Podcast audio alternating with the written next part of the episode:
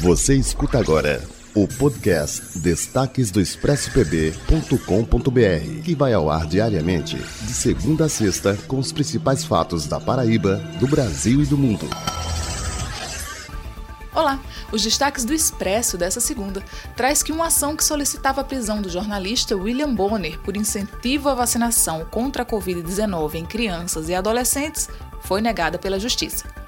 O autor do pedido alegou que Bonner e outros repórteres da Rede Globo fariam parte de uma organização criminosa por esclarecer os impactos positivos da vacina no combate à pandemia de Covid-19.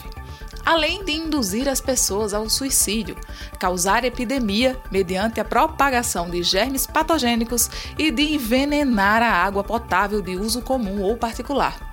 A juíza responsável pelo caso classificou o pedido como descabido e reiterou que o Poder Judiciário não pode perder tempo afagando delírios negacionistas.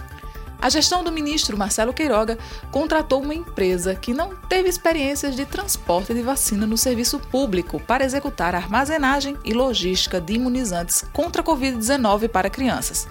Estados como Santa Catarina, Pernambuco, Paraná e aqui a Paraíba apontaram que os imunizantes chegaram em condições inadequadas de armazenamento e transporte.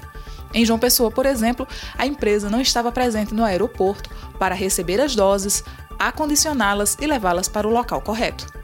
Em Santa Catarina, algumas vacinas chegaram a ser acomodadas em caixas de papelão com gelo. Em Bananeiras, o prefeito Matheus Bezerra anunciou que o número de inscritos do Garantia Safra triplicou. Ao todo, são mais 570 agricultores beneficiados, refletindo o aumento de aproximadamente 30 mil reais investidos por parte da prefeitura e o impacto de aproximadamente 500 mil reais na economia local.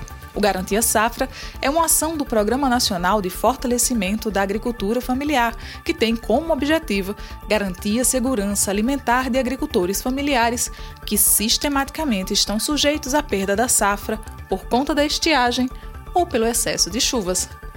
Se você quiser saber de outras boas notícias, vai lá no expressopb.com.br porque lá você já sabe, a notícia não para.